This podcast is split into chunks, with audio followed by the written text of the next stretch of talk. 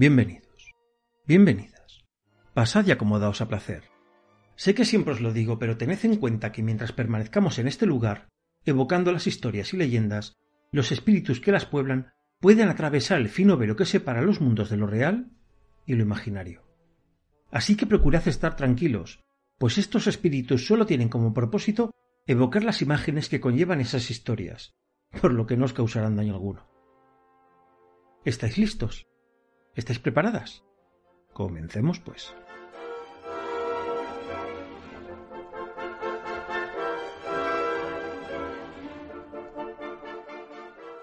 Hoy vamos a iniciar una, llamémosle sección, en la que vamos a evocar historias un poco distintas, ya que no tratarán de fantasmas ni aparecidos, sino de pequeñas historias acerca de por qué tal calle tiene estas características, eh, por qué aquella plaza o calle se llaman de esa manera, eh, por qué tiene eh, un origen tal o cual elemento. En resumen, más que leyendas, serán anécdotas que en algunos casos se acabaron convirtiendo en leyendas, aunque un poquito más mundanas. Y quién sabe, quizás se cuele algún fantasma, duende o otra criatura faérica. A fin y al cabo, están por todas partes, en las calles, túneles, parques, por toda la ciudad. Y es que en una ciudad como Madrid, que lleva funcionando tanto tiempo, hay lugar para lo mundano y lo esotérico.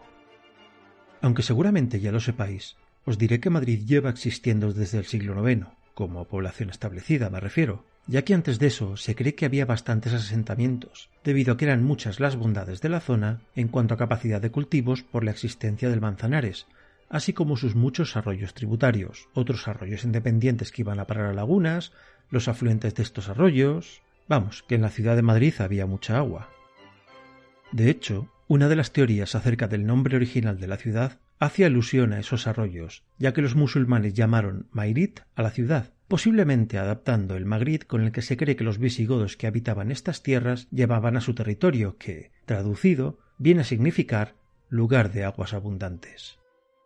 De los visigodos hay bastantes vestigios, como se puede comprobar en los yacimientos de Vicálvaro, Navalvillar, Colmenar Viejo, Siete Iglesias y otros muchos visitables o cerrados, repartidos por toda la región. Otros de los asentamientos de la zona fueron varias de las denominadas en su momento como vilae o poblaciones más de tipo rural, como en la zona de Aluche, Carabanchel o Villaverde Bajo, y todas cuentan con vestigios de la época romana. Se sabe o se supone que existió algún tipo de fortificación romana situada, como era de esperar, en el mismo emplazamiento en el que los musulmanes fundadores de la ciudad construyeron el primitivo alcázar, que en aquellos años era poco más que un par de torres y una pequeña construcción fortificada que cumplía la función de vigilar los pasos de la Sierra de Guadarrama, para proteger Toledo de las incursiones cristianas, con el apoyo y vigía de las atalayas como las del Bellón, Venturada, Arrebatacapas, Torrepedrea o Torrelodones, entre otras muchas, siendo más que una ciudad, una plaza militar, al menos al principio. ¿Quién lo diría al empezar que lleva ya la friolera de más de un milenio en pie? Sí, ya sé que existen ciudades muy vivas, como Jericó con más de diez mil años, o Biblos con sus más de ocho mil, pero dado que allí se originaron las civilizaciones más antiguas del planeta, juegan con gran ventaja. Y oyes, creo que once siglos no es mala edad para una ciudad. Sabemos que Mairit fue fundada por el emir Mohamed I, que lo fue entre los años 852 y 886 después de Cristo, lo que nos aporta una idea aproximada de las fechas de fundación de la capital madrietense, que serían en el tercer del siglo IX, sabiendo además que la campaña de Almanzor comenzó en la ya existente Mairit en el año 877 después de Cristo. Como toda ciudad con tantos años a sus espaldas, Está cuajada de historias, cuentos y leyendas que se entremezclan, tejiendo un tapiz que une el folclore popular con la historia cierta, enriqueciendo el imaginario local, aunque no conviene dejar de tener en cuenta los hechos, dejando las historias que conforman ese rico folclore para el ámbito del disfrute y el divertimento. Pero por ahora basta de introducción histórica que, al fin y al cabo, el episodio esta vez va de eso, de anécdotas históricas. ¿Comenzamos?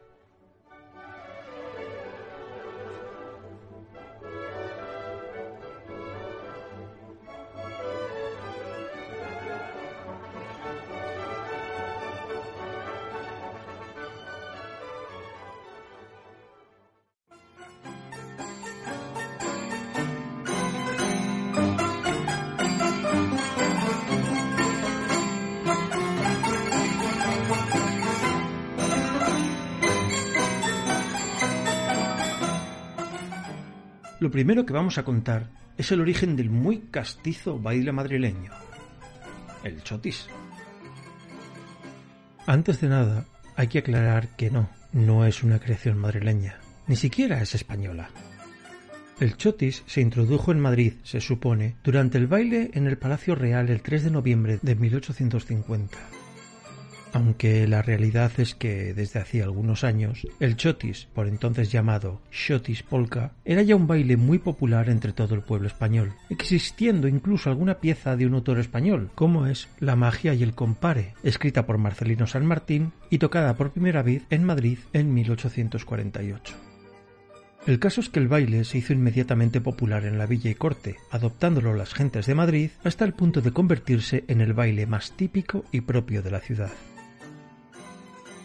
Pero, ¿de dónde viene este baile? El chotis es una música y baile con origen en Bohemia, en lo que hoy es la República Checa. Se supone que derivado de la polka a la que asemeja en su sonido, aunque con un tempo más lento.